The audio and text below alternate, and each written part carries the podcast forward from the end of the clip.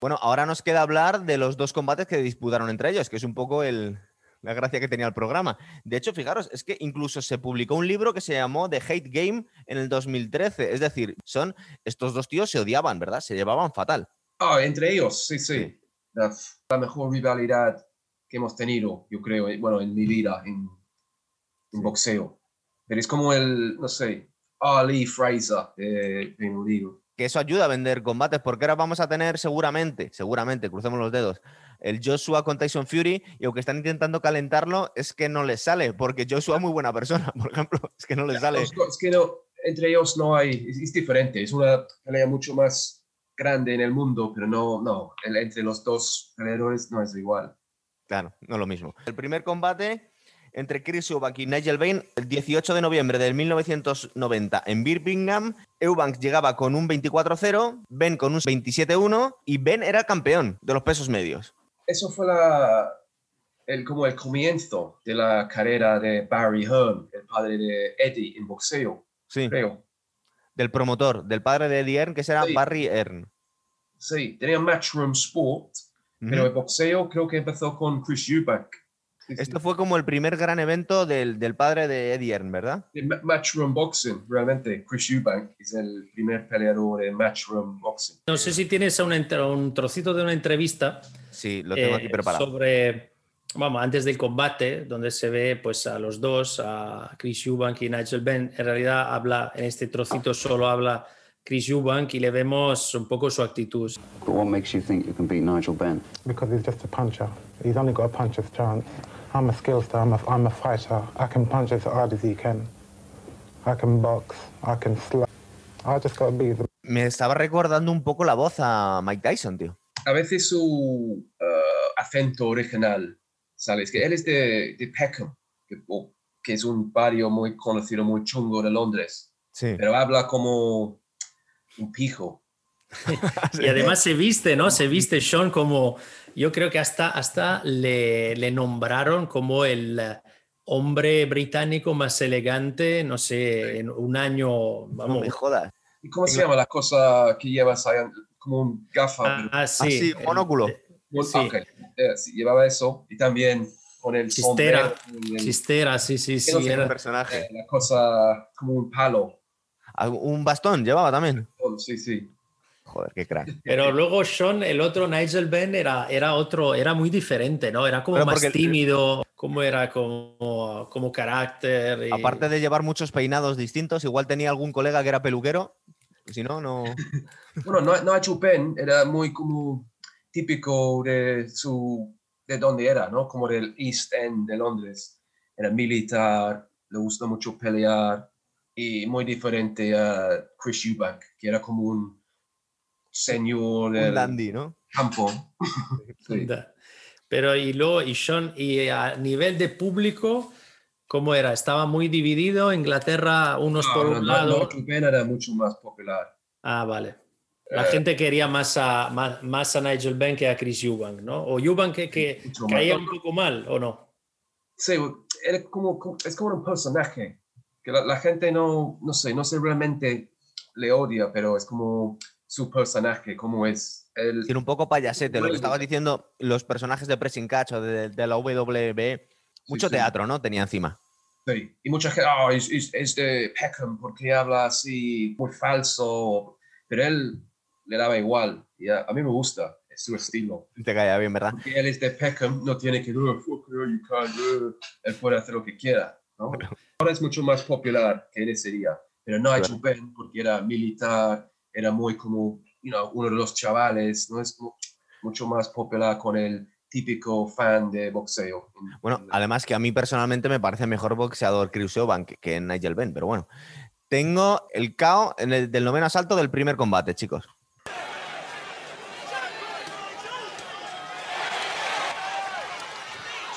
Es curioso porque si os fijáis, Nigel Benn está bastante fresco aquí hasta que se lleva el golpe. Sí, ahora ya el otro no lo suelta. Quedaban pocos segundos, ¿eh? Sí, sí, mira, 17, 16.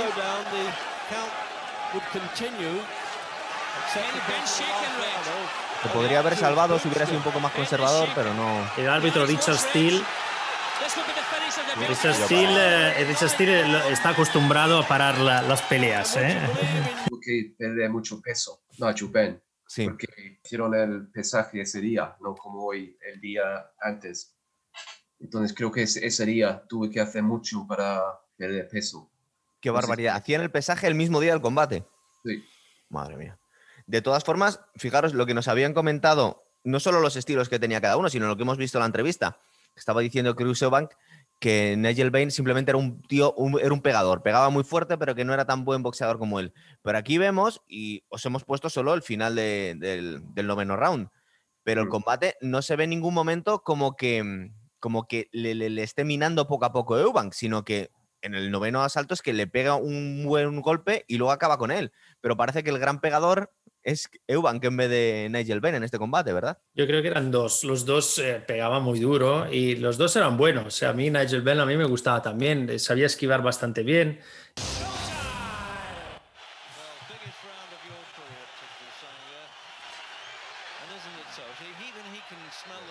A ver, be Ben de blanco. En, en ese, este Nigel Ben era un poco más boxeador. Well, la- he el started the round, primero. then two more. Ben, what, a big round red would just put the clincher on it, no problem for Ben. A lazy 11th round. A mí lo que me llama la atención de este round es que los dos están convencidos de que van ganando el, el round. Aquí casi le tiene. Yo creo que el odio que tenía entre ellos, Sí, sí. Que stopped mu- on the canvas and el orgullo era nunca querían eh, perder contra el otro. Además con este público, ¿no? Con todo el estadio lleno.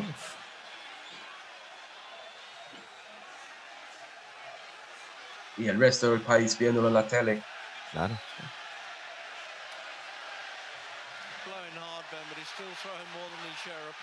la verdad que encajaba a todo, ¿eh? Eubank que encajaba unos golpes.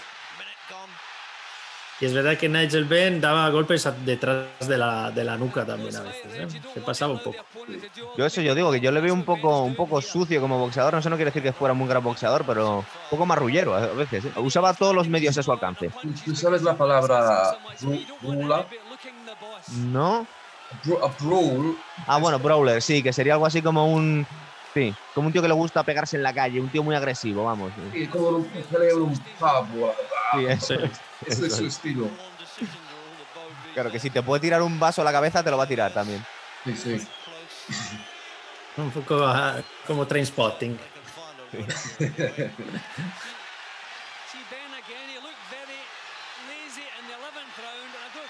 Es que estamos en el asalto 12 y es tremendo, ¿eh? porque se les ve que están todo. ya cansados, pero aún, aún así no paran. Mira ahí cómo se están diciendo de todo.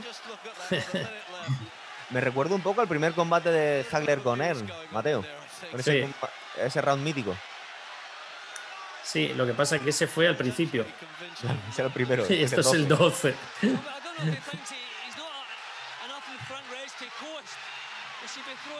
Como Rocky, ¿no? Este. Sí, sí, esto es casi ve sin guardia. Venga, golpes limpios. Es sin guardia los dos, ya está, no pasa nada. Ya queda poco. Sí, pero no están mirando el, el reloj ninguno de los dos, ¿eh? No, no, podrían seguir así, pegándose, yo creo que Toda la noche. toda la noche. exacto.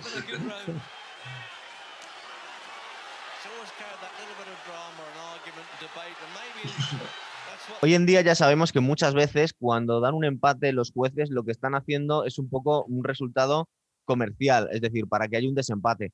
¿Vosotros creéis que aquí se dio un, un empate para ver un tercer combate o, o es que no estuvo muy claro el resultado del, del enfrentamiento? ¿Tú quién crees que ganó, Son? Es que no, no me acuerdo. Yo, yo, yo como vi la pelea, era acción eh, durante toda la pelea. Claro, Un poco más boxeo de Nigel Ben.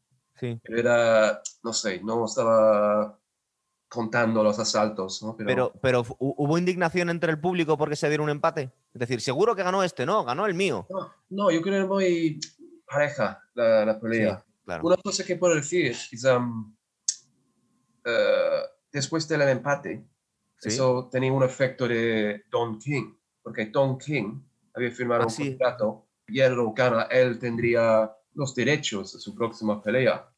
Pero con este resultado, Tom King no tenía nada. Ah, Entonces, igual tenía algo que ver con eso. Si, si fuera algo raro, sería eso. Puede ser, pero no sé, yo creo que era una pelea muy cerrada. Y oye, a mí curiosidades que me vienen después de estos dos tíos que se odiaban tanto y les dan un empate. ¿Hoy en día se llevan bien entre ellos? Porque eso lo hemos visto muchas veces, que boxeadores que acaban siendo Sí. amigos después. No, no se odian como ahora. Ah, Tienen respeto para, eh, pero no, no, no son amigos, no son no por encima de la lista de tarjetas de Navidad. Como, Oye, y Sean, y, y los hijos, como ambos No. hijos eh, pelean, hmm, eh, ¿son de la misma categoría? No. ¿Podrían pelear entre ellos o no? Benny's peso welter y a Chris Eubank super medio. Va, ok, Sí. más grande, sí.